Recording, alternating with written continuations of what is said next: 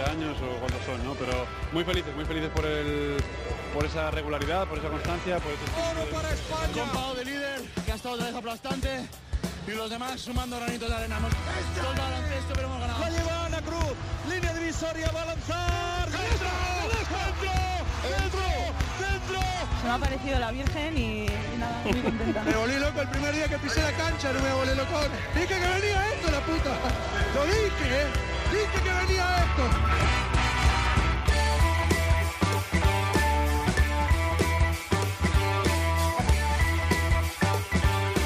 Bienvenidos, Onda Ceronautas, al capítulo 21 de la tercera temporada de Cuatro Cuartos, 13.472. Es solo un número, una cifra, pero histórica, porque refleja el interés por el baloncesto y por el baloncesto femenino en particular, en una gran iniciativa del Movistar Estudiantes, del Wizzing Center de Madrid y de A3 Media con Onda Cero a la cabeza, culminaba una semana especial, la Semana Internacional de la Mujer. Trabajo queda por delante, pero a través de días como el vivido el 10 de marzo podemos cambiar las cosas y podremos decir en un futuro cercano que hubo un tiempo lejano en el que los hombres y las mujeres no eran iguales y nos extrañaremos porque habremos conseguido la igualdad.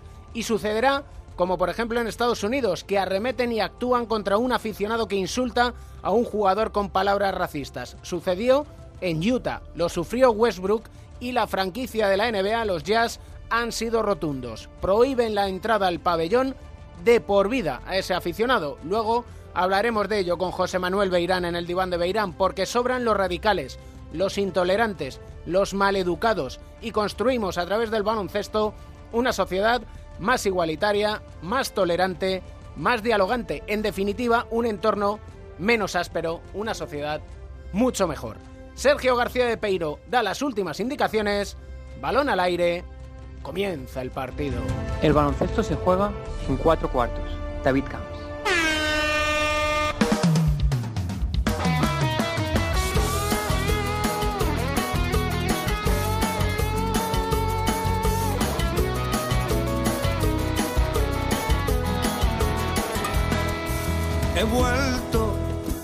Se acabó este descansito.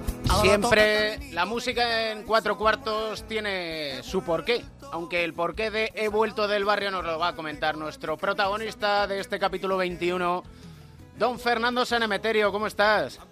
Hola, buenas, ¿qué tal? Muy bien, ¿y tú? Bien, muy bien. ¿La vida te trata bien?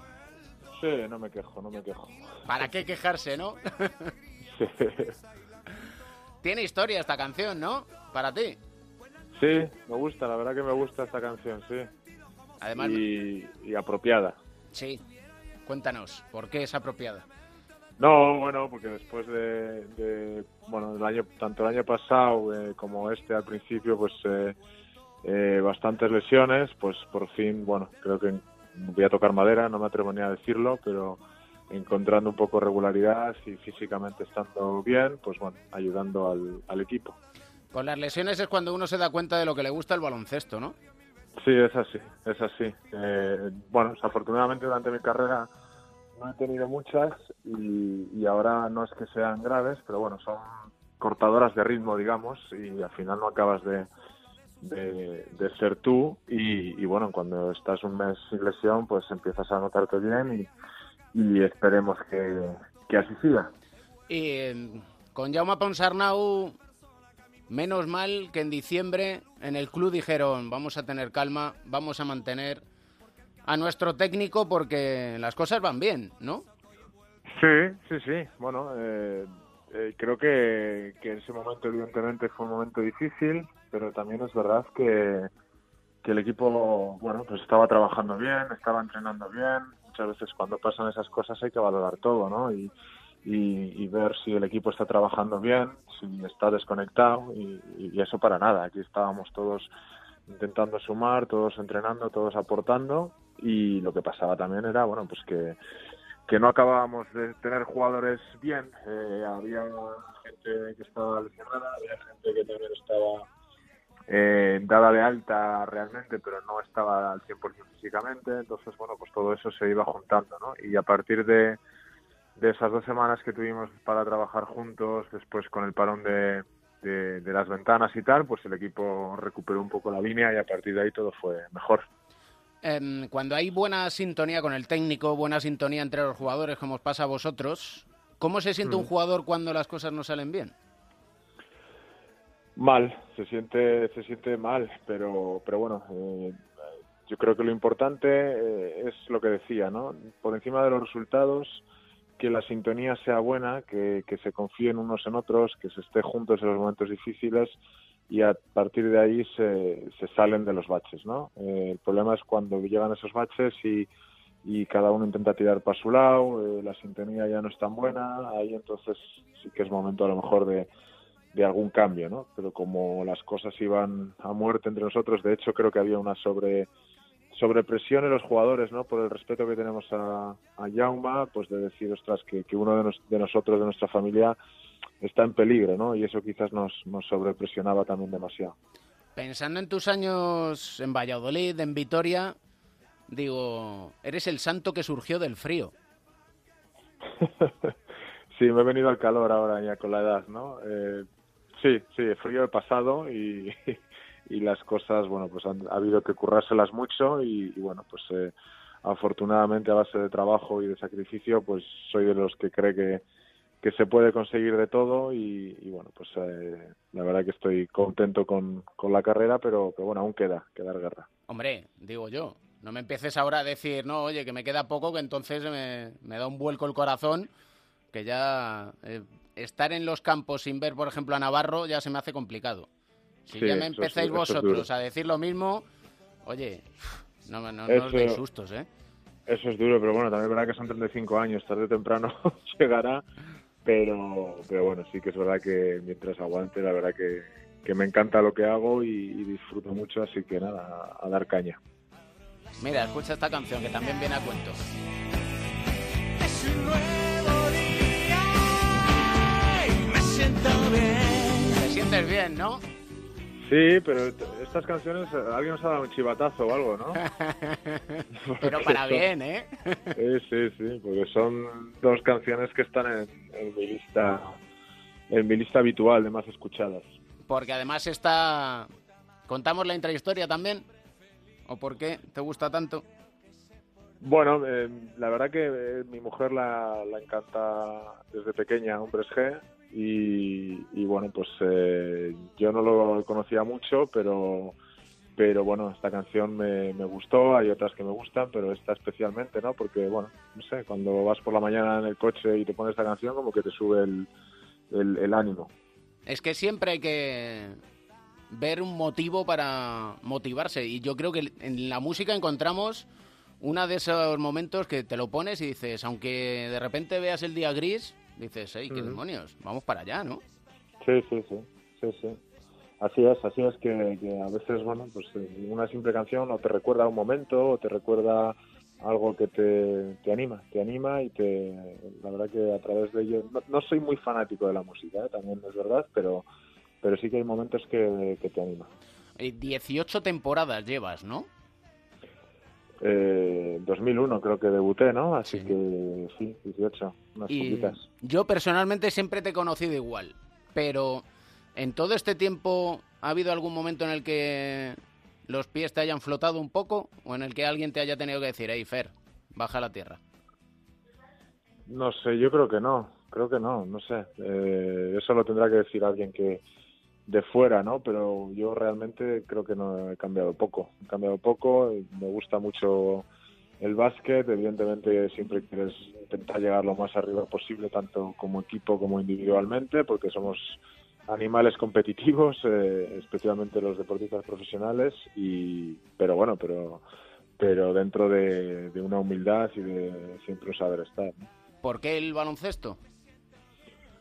No sé, de pequeño hice de todo. Hice natación, hice judo, hice fútbol y hice baloncesto. Y eh, lo que mejor se me daba, sin duda, era baloncesto y con lo que más disfrutaba era baloncesto. Entonces, cuando ya vas creciendo, que vas teniendo que elegir, pues eh, nada, baloncesto. Y, y ya está. Mis amigos también de pequeño jugaban a básquet, así que a través de eso, bueno, pues seguí, seguí jugando.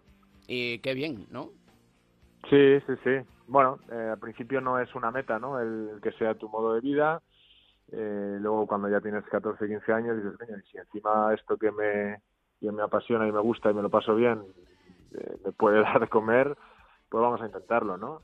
Y, bueno, pues eh, con tranquilidad y con naturalidad las cosas fueron saliendo. eh, y bueno, también un, poco de, suerte, ¿no? Que alguien te dé la oportunidad de empezar a jugar, que siempre es lo, profesionalmente, que siempre es lo más complicado.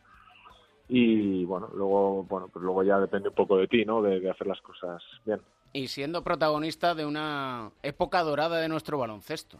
Yo no sé si alguna vez te levantas por la mañana, miras al espejo y dices, juro, va, lo que, lo que he vivido y lo que me queda por vivir.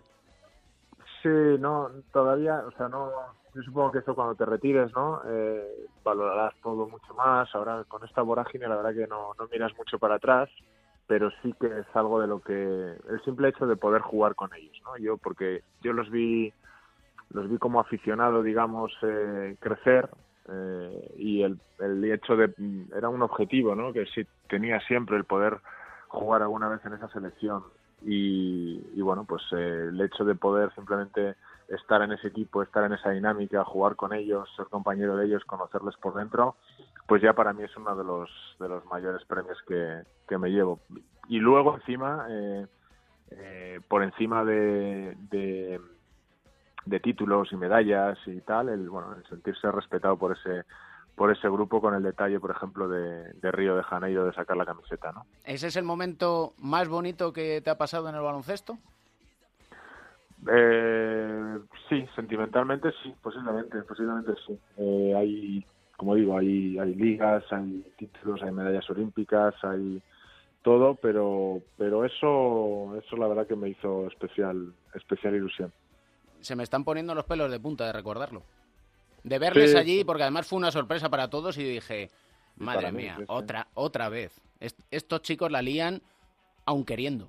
¿eh? Sí, fue un momento, un momento bonito que la verdad que estábamos aquí en casa y tanto a mi mujer como a mí casi que se nos, se nos saltaron las lágrimas, ¿no? Porque, bueno, eh, fue un verano duro eh, por, por, por el tema del descarte y bueno, ver ahí que el grupo en ese momento se acuerda de ti, pues fue algo, algo muy bonito. Así que Navarro es Goat, ¿no? Greatest Sí. of all time. Para mí sí, para mí sí. Luego evidentemente estaba Pau Gasol que ha hecho lo que ha hecho, Mar Gasol, pero como talento natural de, de- de jugador para mí es sin duda, sin duda él. Si es que nos ha hecho disfrutar, madre mía, y sufrir a los que habéis tenido que defenderle. Sí, sí, sí. Y, y bueno, y luego cuando le conoces esa capacidad eh, eh, mental sobre todo, ¿no? Porque tú lo ves en la tele y dices, bueno, es muy bueno, tiene un talento natural, pero pero su cabeza en los momentos difíciles de soportar presión, de, de decir aquí y ahora, era, era sobrenatural. Has visto, supongo, el vídeo que le hizo San Antonio Spurs a Pau, ¿no? Sí, sí, lo he visto, lo he visto. Y eh, que a Mar Gasol le van a retirar la camiseta en Memphis. Hombre, no, no, no espero menos, no espero menos. Yo- Eh, la verdad que, que lo que ha hecho en Memphis eh, eh, Mark ha sido espectacular y, y bueno, y, y la pena es no, no haber podido dar un pasito más en esos playoffs, aunque ya bastante lejos los ha hecho llegar, la verdad. ¿Somos conscientes de todo lo que estamos viviendo? Los yo lo- lo- te lo pregunto ahora como aficionado y como periodista que dice, eh, no doy crédito a tanto bueno que tenemos. Sí, yo creo que para ser consciente lo mejor es irse, no hace falta irse 20, irse 10 años atrás y, y que te dijeran lo que está pasando, ¿no? Entonces creo que así te puedes hacer una idea de, de, de la magnitud que está cogiendo todo, ¿no? No solo en, en baloncesto que también, sino en tenis con, con Rafa Nadal, eh, bueno, todos los deportes, ¿no? Y mm, tú eres del 84, ¿verdad? Ujú, Sí. Igual que Rudy, igual que Mark. Bueno, Rudy y Mark son del, del 85. Son Es año 85, es un año mayor. Bueno, pues Sí, ahora ya están los dos eran- que me están dando un capón. eran tan buenos que, que venían con nosotros a la selección también. O sea, que por eso igual te...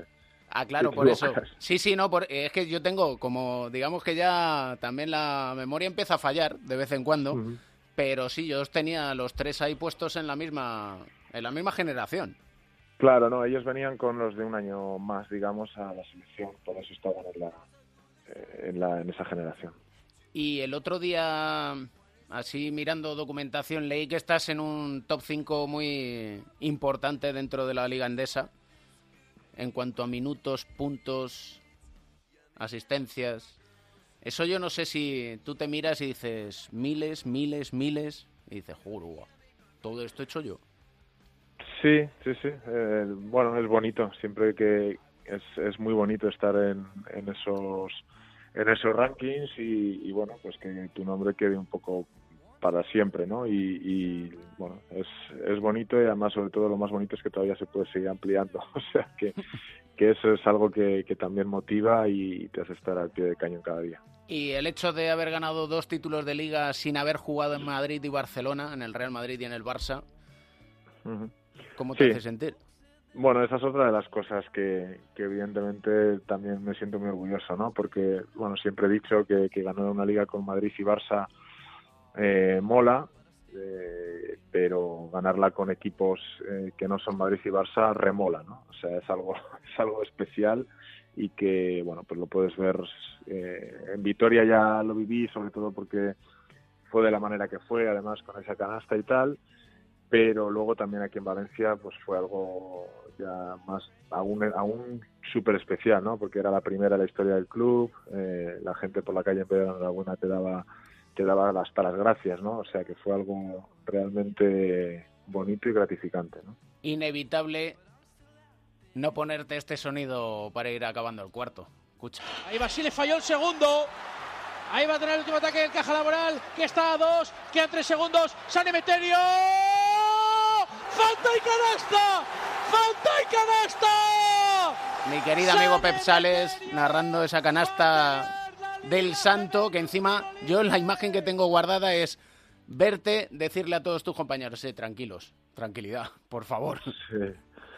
Sí, bueno, la primera reacción es salir corriendo, celebrar, pero luego, según estaba corriendo, digo, ostras, que miré, según estaba corriendo vi el, marcador y vi que quedaban 0,3 décimas o 0,4 y pensé, coño, que si, si meto esto se acaba, ¿no? Y lo que quieres es, bueno, calma, calma, dejarme respirar, que tengo que tirar un tiro libre que va a ser un poco un poquito importante. Y, y bueno, pues eh, nada, al final entró y, y aún así casi Basile eh, la mete desde el otro campo y bueno, cuando terminó pues fue una explosión brutal, ¿no?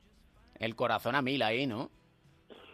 Sí, sí, sí, yo siempre digo, ¿no? Que esos tiros libres, eh, por más que haya gente, ¿no? Que vaya de valiente y que no nota la presión, esos tiros libres hay que meterlos cagado y no hay otra. Y tirar cagado y sobreponerse al, al temblor y meterlo, ¿no? No, no hay otra.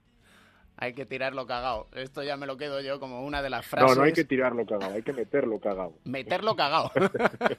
que es diferente. Sí, porque tirarlo, igual tirarlo cagado no toca Claro, ni aro. tirarlo, claro, tirarlo lo puede tirar cualquiera. El tema es meterlo con esa, con esa sensación. Me quedo con la frase, sí señor. Y te voy a poner una última canción porque el cantajuego lo llevas bien, ¿no? Sí, sí. Bueno, últimamente ya ha crecido un poco y ya estamos a otro nivel, pero, pero sí. ¿En qué sí, nivel no. estáis? No, de, de series, de ahora es- está viendo mucho Padres Forzosos. Padres Forzosos está viendo, ¿os acordáis de Padres Forzosos? la Hombre, serie? como no me voy a acordar. Pues ahora está ahí enganchada. Es- Eres un vintage, ¿eh? Sí, sí, sí. Te veo de aquí a poco poniéndole Mazinger Z, aunque es un poco anterior a tu época. Eh, bueno, probaremos. Lo mismo.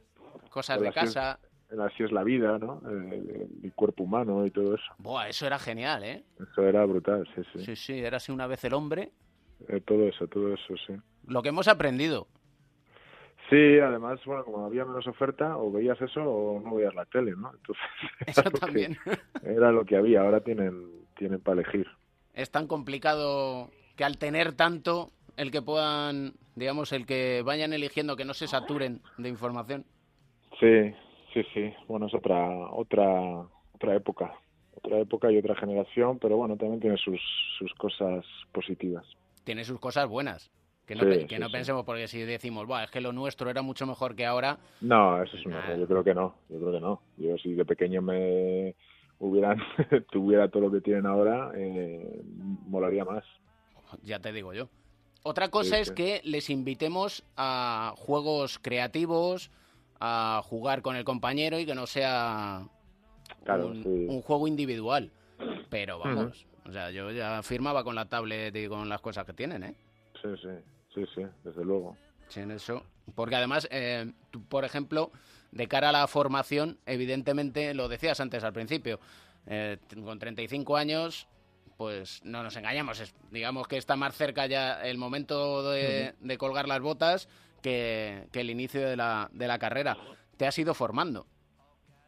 Sí, claro, claro que sí. Desde luego que a, a través de las experiencias se aprende y en, en baloncesto y en y en todo, en todo en, en la vida. O sea que a través de, de ir viviendo experiencias y de ir conociendo gente, pues eh, de cada uno vas aprendiendo y vas quedándote con lo mejor y, y, y- y, bueno, al final los años de vida dan dan experiencia.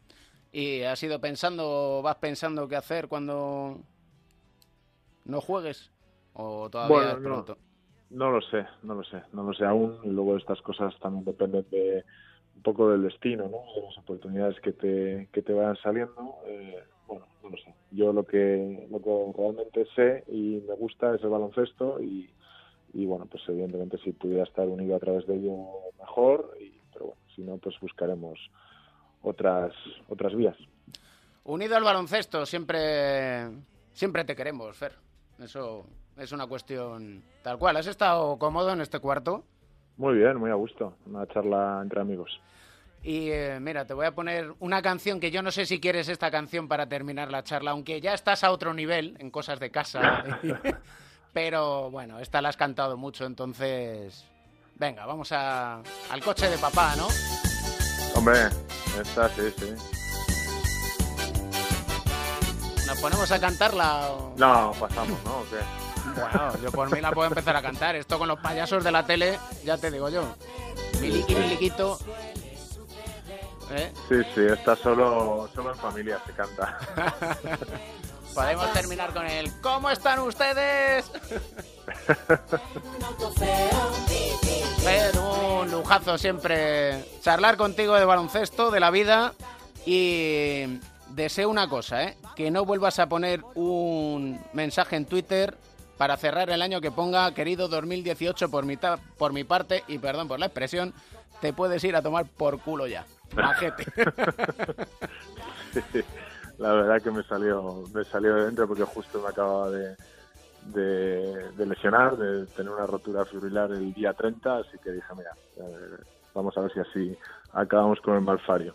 Ojalá, de momento eso parece, así que toco madera y además no ha sido en, en balde, porque te queremos ver en las canchas, te queremos ver disfrutando y que sigas, que sigas bien, ¿eh? Y sano. Muy bien, muchas gracias. Un abrazo enorme. Gracias a vosotros, chao. En un auto feo, pero no me importa, porque llevo torta.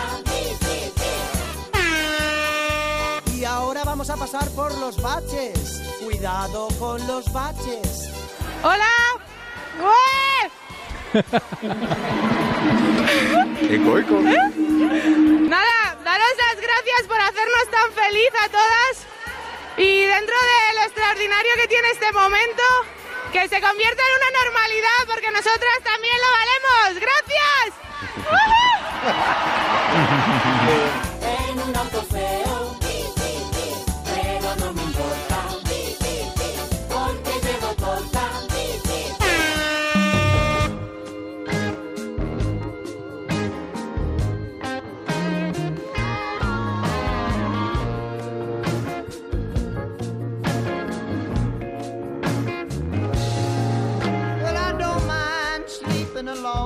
Segundo cuarto en marcha. Tiempo de análisis, tiempo de tertulia a modo de bloqueo y continuación con nuestros analistas, como le gusta decir al boss, al jefe. Joe Llorente, Pepe Catalina, ¿qué tal estáis? Muy bien, hombre, muy bien, estupendamente. Bien también, gracias. Deseando Con- que llegue este día. Deseando. Y hasta, y hasta ahora, justamente cuando tú nos llamas. Sobre todo cuando dice Joe. Esto... que nos Como tiene- mientes, mientes con el ministro. Eh, vamos a ver, la prensa viperina se llama prensa y viperina por algo, Joe. Por algo, sí, sí. Siempre tenemos una reputación que mantener. Prensa porque apretáis, ¿no? Y viperina porque siempre tenéis dos caras. Bueno, digo yo, vamos, es una interpretación a lo que has dicho tú. No es sé. una interpretación bastante libre y, por cierto, bastante exacta para lo que es la prensa viperina. Estamos con, entre comillas, nuevo entrenador en Gran Canaria, en el Gran Canaria, el tercero esta temporada, Pedro Martínez. Contraste absoluto con lo que ha sucedido en el equipo de nuestro protagonista en el primer cuarto, de Fernando Sanemeterio en Valencia, que supieron mantener la calma cuando peor estaban las cosas y sigue Jaume Ponsarnau al frente y están en semifinales de la Eurocup y cuartos clasificados en la Liga Endesa. Son dos caras precisamente, Joe, Pepe, de una misma moneda. Sí, bueno, yo siempre soy partidario de la estabilidad. Se supone que cuando contratas a un entrenador has tomado una decisión meditada, has sopesado los pros y los contras y crees que tienes el hombre idóneo. Luego, pues hay que dejarle un tiempo para que desarrolle el proyecto. Si realmente no es así, si las cosas van muy mal desde muy pronto, es que te has equivocado mucho. Entonces habría que ver de quién son las responsabilidades, ¿no? y bueno le- vemos muchos casos eh, bueno eh, estamos en baloncesto pero también hay un caso muy notable en fútbol ahora últimamente y eh, que, que bueno que ya van por el tercer entrenador también esta temporada no yo creo que eso al final resta estabilidad eh, resta desarrollo al- a los propios a los propios jugadores y bueno de cierta manera por muchas veces es muy perjudicial Sí, son modelos y filosofías diferentes eh, que dependen mucho de las circunstancias eh, individuales que viva cada club. En este caso, el Herbalife Gran Canaria está viviendo una de las temporadas más complicadas de su historia, con una no clasificación para la Copa del Rey, con unas posiciones eh, en la tabla de la liga regular muy cercanas al descenso, a pesar del alivio de la victoria del otro día eh, frente al Iberostar Tenerife, el duelo isleño. Y bueno, pues yo creo que con el fiasco la Euroliga, ¿no? Lo que pudo suponer un gran premio, quitársela precisamente a Valencia, porque se la quitaron a Valencia en aquella semifinal, pues al Herbalife Gran Canaria se le ha venido en contra y sobre aquellos argumentos y razonamientos que hemos dado hace tiempo y que ahora no vamos a repetir sobre lo que supone la Euroliga, la competición de liga regular y más para un equipo o para un club que no está preparado para un desembolso tan potente a la hora de afrontarlo.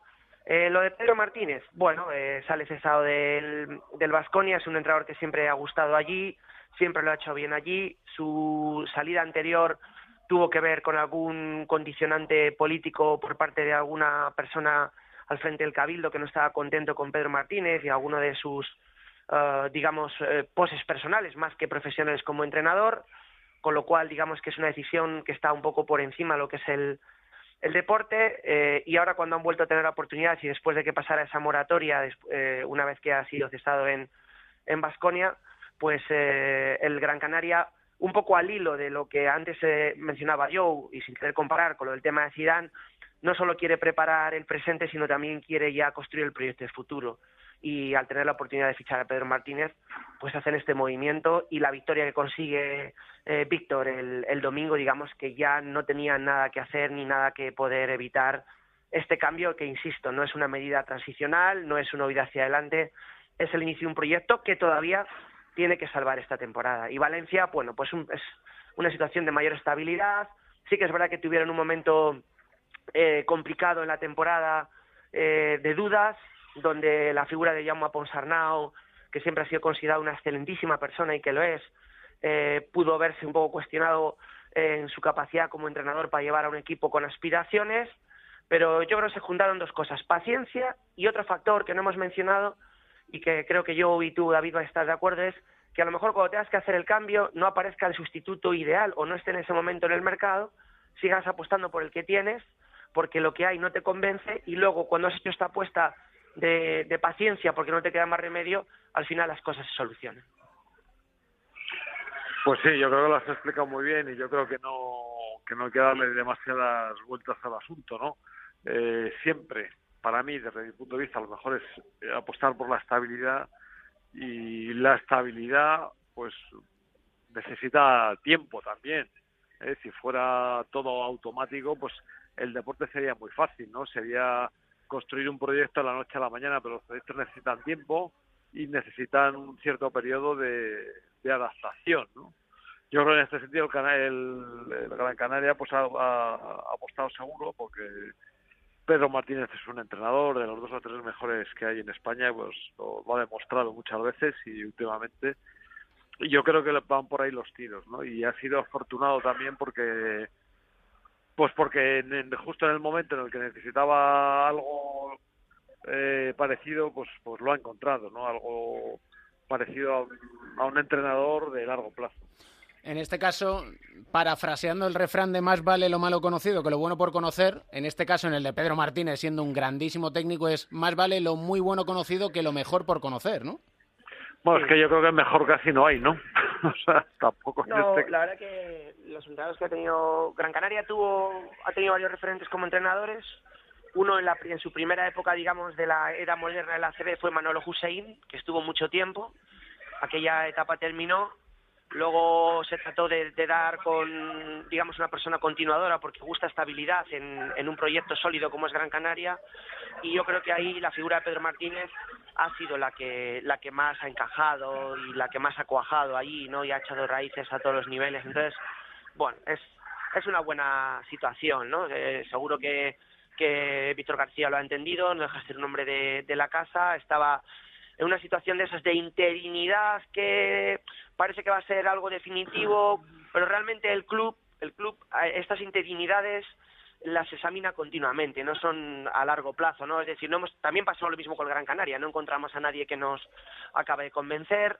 Eh, tenemos aquí a Víctor, que bueno, le conocemos, conoce bien el equipo, la- las primeras sensaciones con el equipo son buenas, piensas que va a ser tu hombre y luego, bueno, pues con el paso del tiempo, eh, al final te das cuenta que necesitas eh, alguien más contrastado, alguien eh, que te ha dado ya mucha confianza, muchos resultados y que tiene mucho prestigio y que te permite construir un proyecto a largo plazo sin descartar que Víctor pueda tener luego una, una carrera como entrenador cuando le llegue su momento.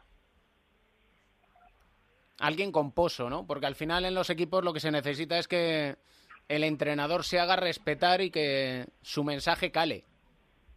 Y Pedro Martínez, evidentemente, es de lo mejor que hay. Bueno, sí, sí, pero bueno, también es cierto que eh, Pedro Martínez cuando empezó no era Pedro Martínez y todos los entrenadores llegan también a través de la confianza de los jugadores que en un momento determinado les les proporciona un club, ¿no? Entonces, bueno, pues muchas veces también eh, el, eh, depende de depende de las circunstancias, de las prisas que se tengan, etcétera. Yo creo que el Canarias ahora, Gran Canaria, perdón, está en una situación delicada y yo creo que ha optado por lo seguro, ¿no? No tiene eh, que ver con la valía del entrenador destituido, ¿no? Creo, vamos, no lo sé, yo tampoco conozco a la persona en en esa- cuestión. yo iba en esa línea un poco, que Sí. no tiene no tiene que ver con ello, sino que lo que quiere es un poco afianzar y asegurar e incluso quitarle ese cáliz, ¿no? Al propio entrenador de la casa. De, Sí, para un de- novato es un trago amargo. Puede marcar tu carrera. Claro, Eh, claro. Si la cosa no sale bien, puede marcar tu carrera definitivamente, ¿no? Entonces, está bien. Y luego que de Pedro Martínez nos estamos acordando ahora de, digamos, sus etapas eh, al frente de clubes eh, aspirantes a cosas importantes. Pero es que hay otra cosa que creo que también va en, en su haber y es que eh, Pedro Martínez no hace mucho ha tenido una etapa con un club que tuvo eh, problemas para mantener la categoría, que estaba llamado a tener problemas para mantener la categoría, como era el Manresa, y que consiguió hacerlo en la última jornada, eh, ganando además al Real Madrid. Te quiero decir con esto que Pedro no solo está acostumbrado a, a estar arriba, sino que también tiene una experiencia reciente de estar abajo. Y esa experiencia, eh, ese carácter, esa personalidad, ese, ese temple, ese saber moverse en, en un terreno ahora de tensión, en un terreno donde, los, donde juegas más a no perder que a ganar, pues también le da un valor añadido, ¿no? A- aparte de todo lo que él tiene acostumbrado a entrenar en la élite, que ha sido un poco donde se ha movido en los últimos tiempos. Seguro que sí, totalmente de acuerdo. Y como siempre, lo dejáis en el punto alto, en el punto álgido, porque tenéis temple, os sabéis mover y no os movéis para no perder, sino que siempre Pepe Catalina y Joe Llorente juegan a ganar. Porque de esto se trata, aquí en cuatro cuartos del baloncesto y de la vitamina X que consumimos cada día. Bueno, jugamos a divertirnos y luego ya la victoria, pues a pasarlo bien, ¿no? Que el baloncesto es un juego divertido y si luego ya la victoria nos acompaña, pues entonces fenomenal. Muy bien, estupendamente. No Uh. puedo mejorarlo. Es imposible mejorarlo, así que mejor guardar silencio. Un abrazo fuerte a los dos. Un abrazo.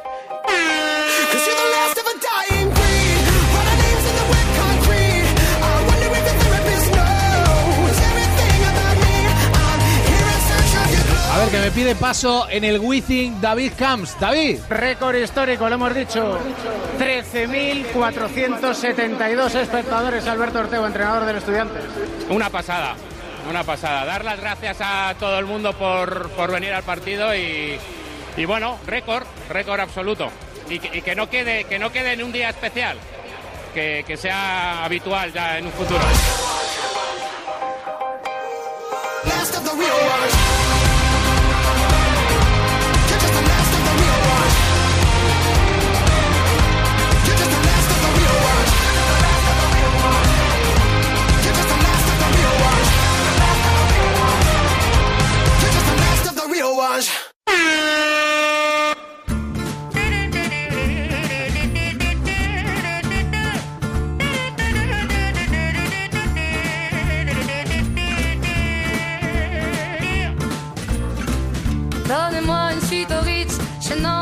Nos situamos cómodos en nuestro diván de Beirán, Psicología del Deporte, con nuestro medallista olímpico y psicólogo del deporte, José Manuel Beirán. ¿Cómo estás?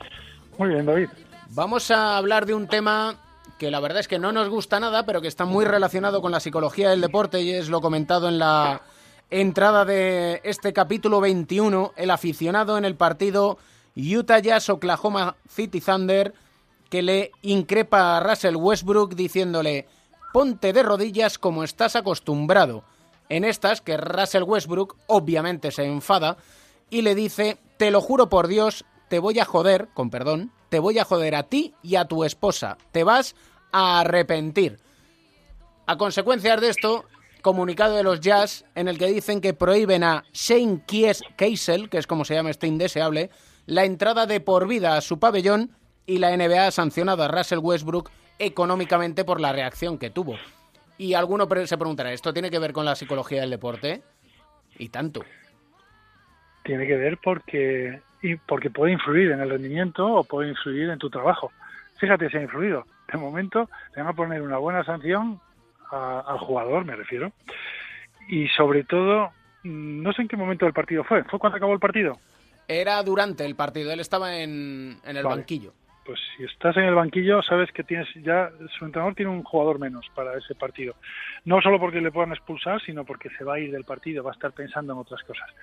Entonces, en Estados Unidos, además, lo, que, lo bueno que tiene es la reacción que ha tenido el, el propio club, que le ha separado a ese, a ese espectador de por vida, le tiene prohibida la entrada al pabellón. Eso está fenomenal. Eso aquí pasa muchísimas menos veces. Pero lo que es importante es eh, cómo reaccionas tú como jugador ante eso. Si imagínate que tienes el mejor jugador del otro equipo, que si sabes, un espectador sabe que diciéndole cualquier barbaridad puede sacarle del partido. Lo normal es que lo hagan.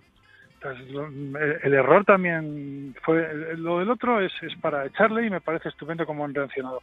Pero el jugador tiene que ser capaz de controlar eso. No porque tenga que aguantarlo que no tienes por qué aguantarlo sino porque te va a afectar a ti. O sea luego lo puedes denunciar pero el problema es que si tú haces eso quién ha sido el mayor perjudicado pues él por la sanción que le van a meter o por- a veces porque te pueden meter un partido dos o tres sin jugar entonces el mayor perjudicado eres tú o porque mientras luego estés jugando vas a estar pensando en eso esas son de esas cosas que en psicología intentamos que, que en un partido haya el menor número posible de sorpresas, a pesar de que siempre va a haber alguna. Pues esta puede ser una. O sea, como jugador puede decir, bueno, ¿qué voy a hacer yo cuando venga un indeseable en la grada y me diga esto? Pues en lugar de darme la vuelta y subirme a la grada por él, pues voy a pensar en esto, me voy a dar la vuelta, me voy a ir hacia otro lado, voy a decir a decirme alguna frase, sabía que esto podía pasar, si me lo dicen es porque les doy miedo, es que en el fondo cuando te dicen algo así es porque tú les das miedo, eso no se lo dicen al peor jugador del equipo, del otro equipo, se lo dicen a una de las estrellas. Entonces tú tienes que decir, bueno, pues qué es lo que depende de mí, de mí depende seguir centrado en el partido a pesar de que este tío diga una cosa así. Intentar que eso no te afecte. Luego, el, el error, pues hubo error por las dos partes. Porque al final vamos a lo que hemos hablado muchas veces, que es el control de las emociones. Porque está claro que un insulto racista como este, y más teniendo en cuenta, ahí, eh, puede suceder en cualquier parte del mundo, pero en Estados Unidos evidentemente tiene un trasfondo. Pero uno, como comentas, tiene que tener el control, porque tan pronto te pueden decir ponte de rodillas como estás acostumbrado, o insultar a tu madre, a tu padre, a tu hermano, o decirte que se ha ido de fiesta con tu novia. Y fíjate que además en la NBA están bastante están bastante acostumbrados o están bastante preparados para ese tipo de cosas porque se habla muchísimo. O sea, en la NBA se dicen de todo los jugadores. O sea, durante el partido, de retarse me refiero, ¿eh? no, no, Ujú. no, no de insultos, sino que se están todo el tiempo retando, no eres capaz de hacerme esto, mira lo que te he metido, mira, están todo el tiempo así. Y eso son capaces de superarlo sin ningún problema. Claro, a veces no estás preparado para que te lo diga un tío de fuera, o depende qué es lo que te diga, pero a veces te dice cosas que de verdad te pueden llegar o te pueden afectar por la razón que sea, porque justo en ese momento te afecta más. Pero al final también es un error tuyo de, de salirte del partido. Luego, si quieres, lo denuncias, pero en ese momento, ¿cómo, ¿cómo le podía haber hecho más daño a ese espectador? Pues jugando bien y ganando el partido, eso seguro. O sea, mucho más que cabreándose y que además algunas veces este tipo de gente lo que está deseando es que sé, salir en la tele o que se hablen de ellos, aunque sea mm, diciendo una barbaridad de estas. Bueno, pues ya parece que, que- que- que aquí hasta hemos dicho su nombre, fíjate, a los kilómetros que lo hemos hecho. De otra manera no hubiera salido su nombre en la vida de un tío así. Pero que, también tienes que pensar en eso, tienes que estar preparado para ese tipo de cosas. Y si alguna vez hay una sorpresa de esas, pues saber cómo tienes que reaccionar. Bueno, pues yo a lo mío, qué, es lo que tendría que hacer ahora. Eh, bueno, pues estar preparado para, para superar esas cosas. Y como club, en este caso como franquicia, es evidente que hay unas normas de obligado cumplimiento. Y esas normas de obligado cumplimiento es el respeto al rival. Tanto por parte de los jugadores, cuerpo técnico y aficionados, porque están dentro de, esa or- de ese organigrama. Sí, y es una manera de respetarse a ellos mismos. Y fíjate que en Estados Unidos eso mm, pasa bastante poco, ese tipo de cosas. Pasa en situaciones aisladas. A mí hace poco un jugador de la NBA me decía que, que, que hay mucho respeto allí. Si, por ejemplo, a ti te pasa algo personal fuera o algo que, que incluso no se sabe muy bien por qué estás pasando un mal momento en los periódicos, tú vas al restaurante todos los días, a los que vas siempre, y nadie te va a preguntar qué te pasa. O sea, van a hacer como si no pasara nada, todo igual. O sea, el- el- la gente que conoces por la calle, o sea, en eso se respeta muchísimo más la intimidad que aquí en Europa. Pero, pero a veces te sale alguno de estos que suelen ser casos aislados, claro. Pero fíjate que bien reaccionan después ante eso. Aquí otras veces tenemos muchísima gente que hace eso, no solo una persona, sino que lo puede hacer hasta un grupo y no pasa absolutamente nada. Se habla mucho esa semana, pero luego no hay sanciones. O como mucho hay una sanción al club, un poco de dinero algo así, pero no mucho más. Hay que ser mucho más duros con ese tipo de cosas. Sobre todo porque es ejemplarizante. Y al final estamos educando también a los aficionados. Y de esta manera se educa precisamente hacia el respeto.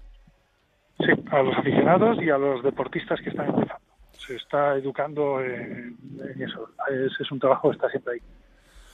Siempre aprendemos en este rincón de psicología del deporte. En el próximo capítulo vamos a hablar otra vez de la NBA, pero de unas palabras del máximo dirigente de la NBA, Adam Silver, que dice que los jugadores son infelices. Puede ser. Algunos lo serán, otros nada. Algunos lo serán. Pero no, no porque ganen poco, sino, bueno, lo que sí, pues más que infelices, yo creo que son igual de infelices que cualquier otra persona, o sea, el mismo porcentaje. Lo que pasa es que el que ganes mucho dinero o ser muy famoso no, no es un antídoto, eh, no, no es que mm, porque ganes mucho dinero. O sea, tú, ganas mucho dinero, eres muy famoso, ya no puedes tener depresión, ya no puedes tener eh, un exceso de tensión o depresión o de ansiedad o que te salgan malas cosas fuera de, de- del campo de baloncesto. No tiene nada que ver con eso. Son personas y están, bueno, pues eh, tienen los mismos riesgos que cualquier otra persona de tener trastornos de este tipo. Profundizaremos sobre ello. Siempre un placer, maestro. Muy bien, pues hablaremos de eso. Un abrazo.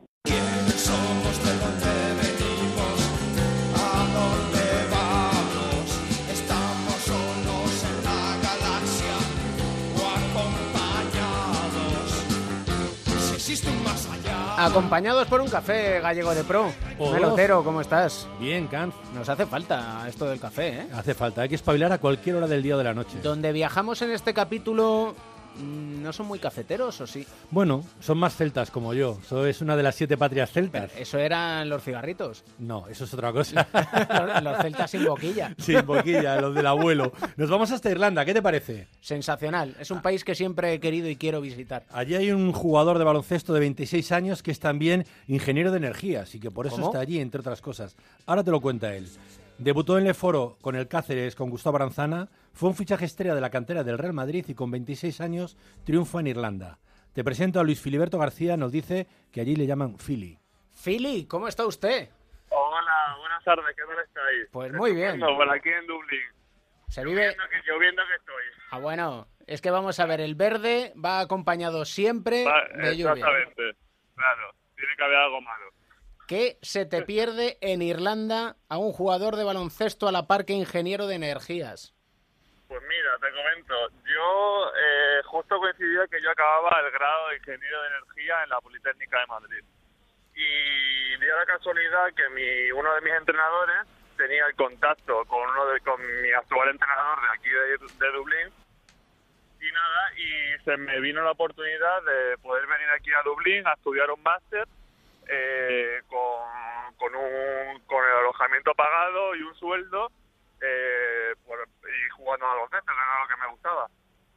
Y nada, pues yo decidí, decidí coger la oportunidad porque, bueno, me interesaba mucho el aprender inglés también y me pareció una, una oportunidad muy enriquecedora para todos los aspectos de la vida y la verdad que, que a día de hoy me parece una de las de las opciones y de las oportunidades más más enriquecedoras que he tomado en mi vida. Y además estás, Philly, en un equipo con un apellido ilustre de nuestro baloncesto. Ah, sí, pues y eso no lo sabía yo. Herreros. Ah, bueno, claro, pues es que, claro que sí, Alejandro Herrera, y además, es, es que ahora mismo estoy con él en, en Dublín. Estoy, a- a- estoy con él andando por las calles de Dublín, o sea, imagínate. ¿Y se porta bien o es como el padre? Se porta bien, se porta bien, se porta bien, sí, sí, es buen chaval. Eres el MVP de la final de la Copa en Irlanda. O sea, Sí, que para ser el baloncesto, en teoría, una actividad a tiempo parcial, no está mal, ¿no? Sí, sí, la verdad que sí. Además, eh, da la casualidad que la Copa aquí en Irlanda es como el evento más seguido en el baloncesto nacional, porque, bueno, lo vi en los medios de comunicación, las televisiones y tal, y era como el torneo que, a por el que van todos los equipos en Irlanda. Y bueno, se, pues sí que dio bien y gan- fuimos capaces de ganar la Copa y bueno, y sí que fui el MVP. La verdad que muy contento. Tú has compartido vestuario con Billy Hernán Sí, Gómez, con- por ejemplo, y con sí, jugadores como Angulo, Francis Sánchez, Antelo. Eh, y joder, sido unas, unas experiencias las que he pasado con el baloncesto que, que bueno, que no me arrepiento de ninguna. Pero sí, ya te digo.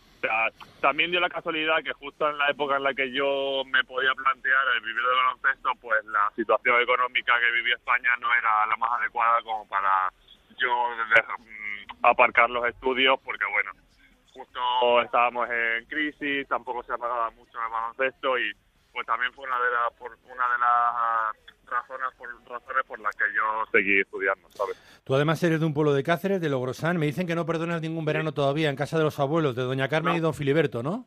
Exactamente, sí, sí, no perdono ni uno. Si puedo, eh, ahí estoy. Sí, sí, eh, un, un pueblo un pueblo estupendo. ¿Tú entras mucho en internet, Wikipedia y cosas por el estilo? Sí, sí, bueno, más o menos, sí. Y, Estoy al tanto. ¿Y alguna vez has tecleado Luis Filiberto García? Sí, sí, sí, sí. No sé, la verdad, no sé quién hizo esa página mía en Wikipedia, pero la verdad que es bastante gracioso. Eh, es que lo tengo aquí delante y es que no puedo parar de reír. Para que lo sepan todos nuestros oyentes, pone Luis Filiberto García al final, dice, enero 2019 se saca el miembro y se proclama MVP de la fucking Ireland y presidente de Venezuela interino. no me lo puedo creer, eso no lo sabía. Que lo... es que sí que tengo muchos amigos que son conscientes de que tengo una página en Wikipedia y bueno, pues los graciosos se van metiendo de vez en cuando y van, y van editándolo según les parece, ¿sabes? qué bueno, qué bueno. No, Eso, esto no lo habías visto todavía. Esto no lo había visto. Pues ya tienes algo más para guardar en el currículum. Eso sí. Vaya tela. No sé yo si en el, si la próxima vez que vayas a buscar trabajo lo de sacar el y tal y el fucking, pues sí es muy conveniente. Igual, igual les digo que lo reediten un, un poco, por encima. Muchas gracias por este tiempo de charla, por contarnos cómo es la vida allí y que estamos en contacto siempre. Que viva el baloncesto y que viva, que viva la vida, que dice aquel. Estupendo, muchas gracias a vosotros. Un abrazo a todos. Bueno, Mel, Me voy a... di- ojito, ojito con la Wikipedia. A Yo ver que afortunadamente no, no tengo Wikipedia. A ver, a ver, espérate tú tecleando, Mel. te- No, no, ya te digo yo que no tengo. Adiós, Mel. Adiós, Can.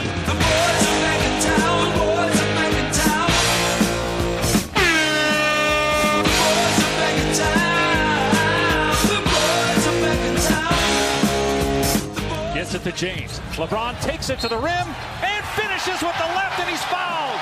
The legend of LeBron continues. He moves past his idol, MJ, for fourth on the all-time scoring list. We see the delivery from Rondo. LeBron making history.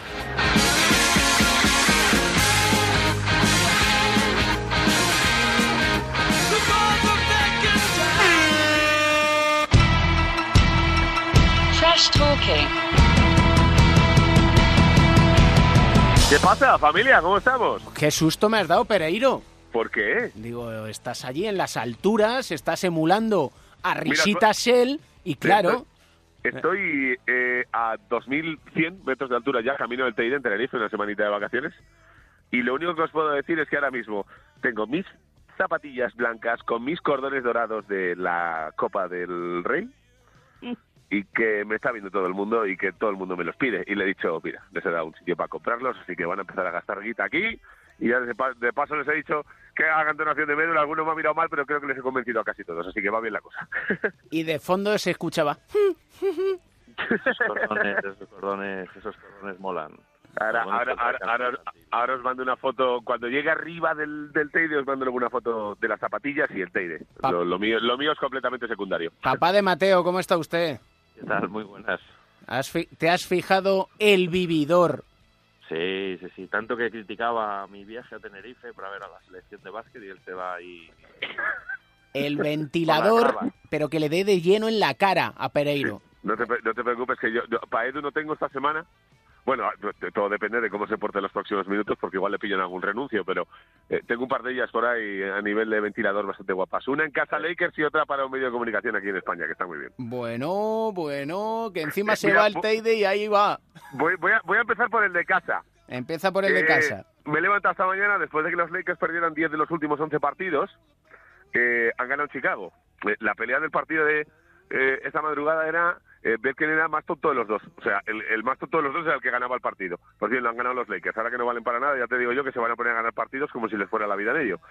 Y me despierto con, eh, bueno, ya dije la semana pasada que no veía ni un partido más, así que eh, me he despertado con el titular de Mundo Deportivo. Una foto de Lebron haciendo un mate para atrás y diciendo, Lebron da esperanzas a los Lakers de llegar a playoff. Yo directamente he cogido, he mirado el calendario, he visto si era 28 de diciembre o algo, o si era el Día Internacional de... Bueno, no voy a decir más, pero eh, he retuiteado un Mundo Deportivo y les he puesto, digo, ¿qué? Hemos desayunado algo alucinógeno por la mañana. O sea, ya solo eh, que la temporada es un desastre y encima tengo que aguantar que haya gente que todavía ponga estupideces por la mañana. Y la segunda, que es maravillosa, esta sí que es eh, de ventilador a Tuti. Por cierto, un beso enorme para eh, eh, Brandon Ingram, que ya sabéis que la última semana eh, se le ha descubierto un coágulo en el hombro, eh, que está muy cerca de ser una lesión muy similar a la que tuvo Chris Bosh en su día y que no le ha vuelto a dejar jugar en la NBA. Entre otras cosas, no porque él no se vea sano, sino porque no hay ningún equipo en su sano juicio que se arriesga a que pase cualquier cosa a la cancha le firmen un contrato. Ingram tiene que renovar la temporada que viene de momento seis meses de baja como mínimo. Así que ya veremos a ver cómo se soluciona. Y la otra, eh, ha salido a relucir una eh, conversación maravillosa que ya habéis visto en los últimos días entre Luke Walton, Gianni Bassi, eh, Magic Johnson en la pretemporada. Eh, pues bien, no se puede ser más trash talker. Esto supera incluso a Tristán el Tristón, que cada día está con una tía y que veremos a ver cuál va a ser su futuro. Pero eh, llega Luke Walton al despacho y dice, hola Yanni, ¿qué tal? ¿Cómo estás? Hola Magic, ¿qué tal? Mira, me gustaría como prioridad número uno eh, que nos quedáramos a Brooke López y a Julius Randle. Eh, contestación de Magic Johnson. Me encantan tus prioridades, valoramos un montón, pero te voy a traer a Lance Stephenson y a Javel McKee. De verdad, que es como ir a comprar dos kilos de carne de buey y que te den dos pangas. O sea, sinceramente, luego nos llevamos las manos a la cabeza de cómo está la cosa en, en casa Lakers, pero yo cada día veo más estupideces en todo esto y normal que luego salgan los resultados que salgan. ¿eh? Esto es de aquello de pedí, una, pedí un sofá y me trajeron una lámpara. Sí, pero de, to- de todas formas, si tu prioridad es que se quede Brook López y Julius Randle, Mucho No sé, futuro no tienes, ¿eh? tampoco creo que pueda haber solucionado demasiado, ¿eh? No, no, pero, pero eh, no tanto por lo que quieras o por lo que se quede, que se ha demostrado, por ejemplo, que eh, Brook López está haciendo un año muy bueno en Milwaukee, que Randall no está haciendo mal, nada mal en, en- en Pelicans, sino por la comunicación entre el general manager y el entrenador. O sea, que es como, bueno, yo te traigo para un proyecto de futuro, tienes eh, decisiones eh, a la hora de fichar jugadores y cuando vas a decir dos cosas que para ti son, prioridad, lo que te contestan es que te traen dos tíos que a ver cómo te sale, porque vamos, Lance Stephenson y McKee, McKee no ha salido nada mal, pero Lance Stephenson ha sido medianamente un desastre, eran dos monedas al aire. Si tienes que decidir entre quedarte a Brook López por un millón y pico, que es lo que ha fichado por Milwaukee, eh, bueno, Randall había que soltar algo más de pasta, pero eh, la sensación de que si no se entienden a estas alturas, que llevan un año y pico, bueno, está claro que el año que viene vamos a tener otro entrenador y que no van a tener esos problemas, por lo menos con este, igual lo tiene con otro. Mira a ver si desde lo alto del Teide divisas el futuro de el Tristón Tristán.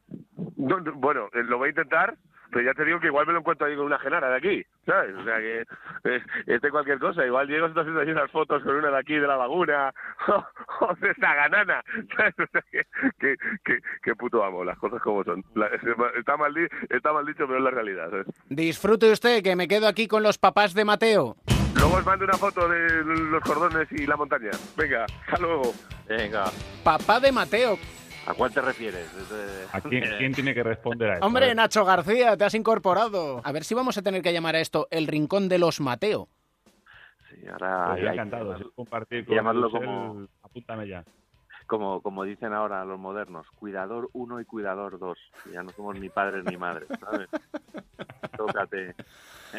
Oye, yo no sé si lo has programado porque teníamos pendiente hablar de la Liga Universitaria, del March Madness y de un domingo en concreto y tienes que volver justo en ese domingo. Yo soy un tipo de palabra, entonces si me comprometo a hablar del Selection Sunday, pues tengo que volver la semana del Selection Sunday, que no sé si la gente se acordará cuando lo tratamos, porque fue cuando, ¿te acuerdas? Cuando fue el Selection Sunday de, de creo que fue de fútbol americano, de lo que estábamos hablando. Eh, es el día en el que la NCAA da a conocer cuáles son los 68 equipos que se van a enfrentar en el cuadro final de la, del torneo.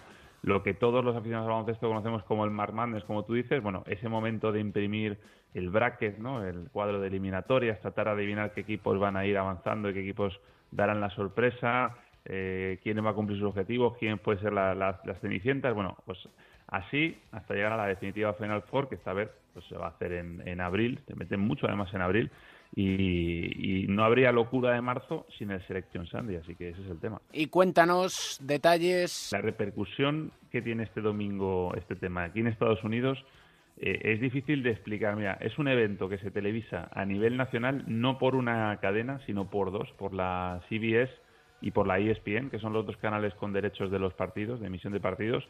Eh, también se emite por streaming en la web oficial de la NCAA, en ncaa.com, por si a alguien le, le interesa verlo.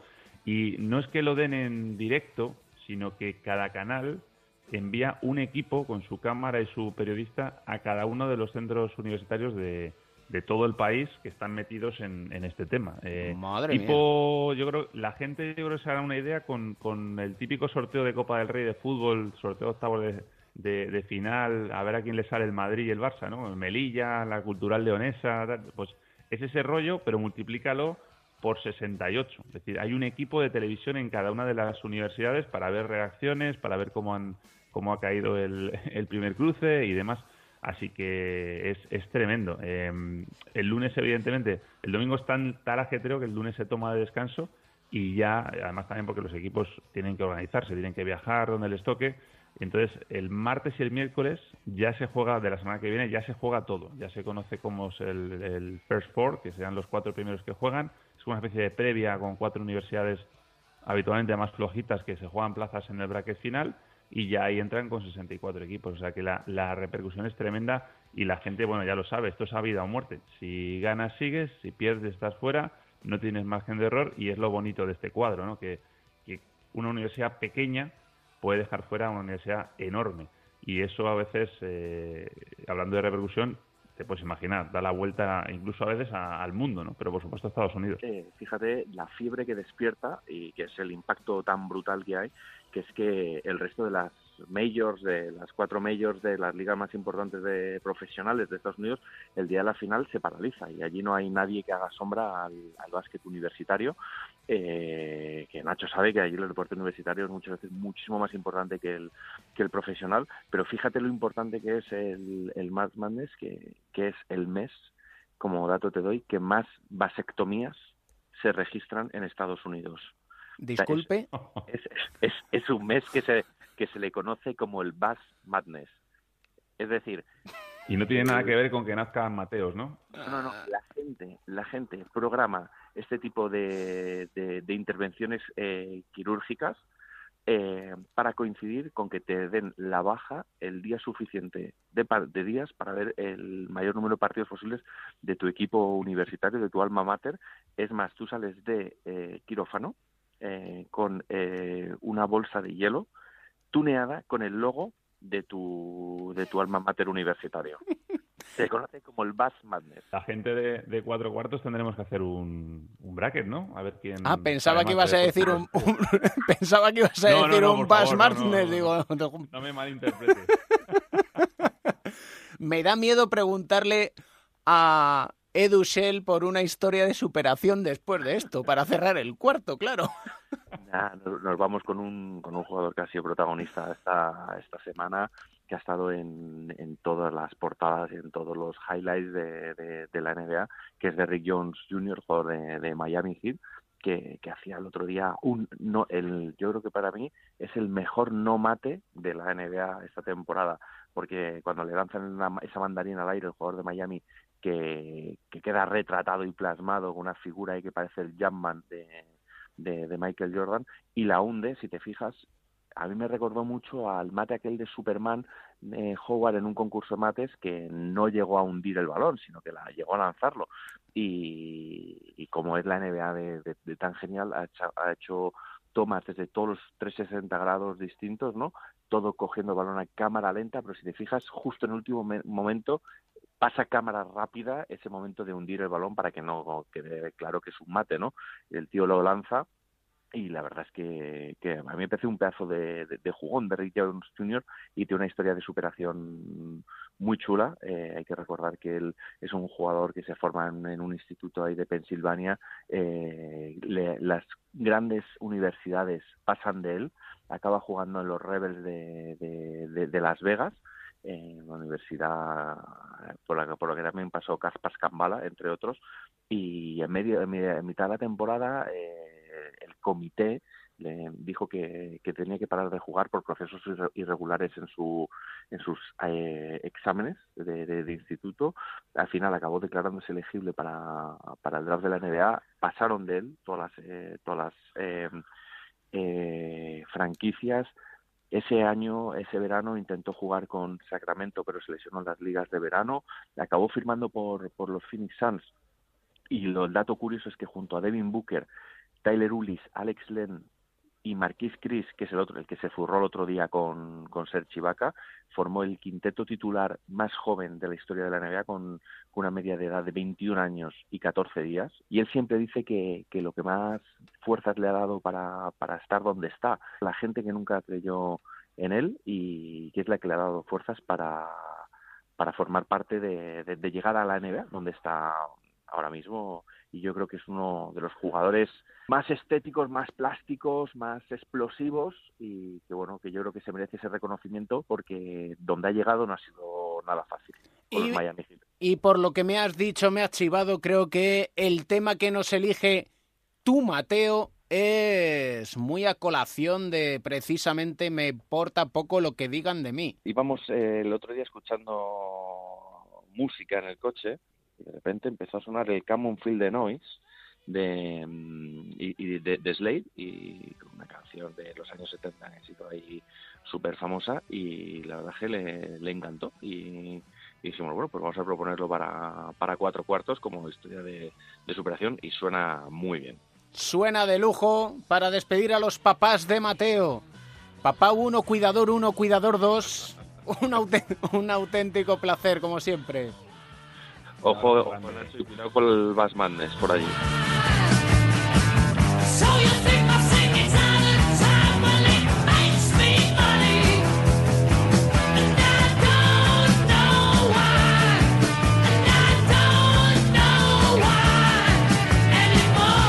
Siente el sonido, dicen Slade. Sentimos el baloncesto y tal y como lo sentimos te lo contamos. Y no vamos a cambiar porque disfrutamos y nuestra intención es haceros disfrutar. Eliminar preocupaciones y una vez saltamos a la cancha, pues nos volvemos como Slade, salvajes, porque con el baloncesto, la música, la radio y los amigos encontramos un buen motivo para sonreír. El baloncesto se juega en cuatro cuartos. David Camps.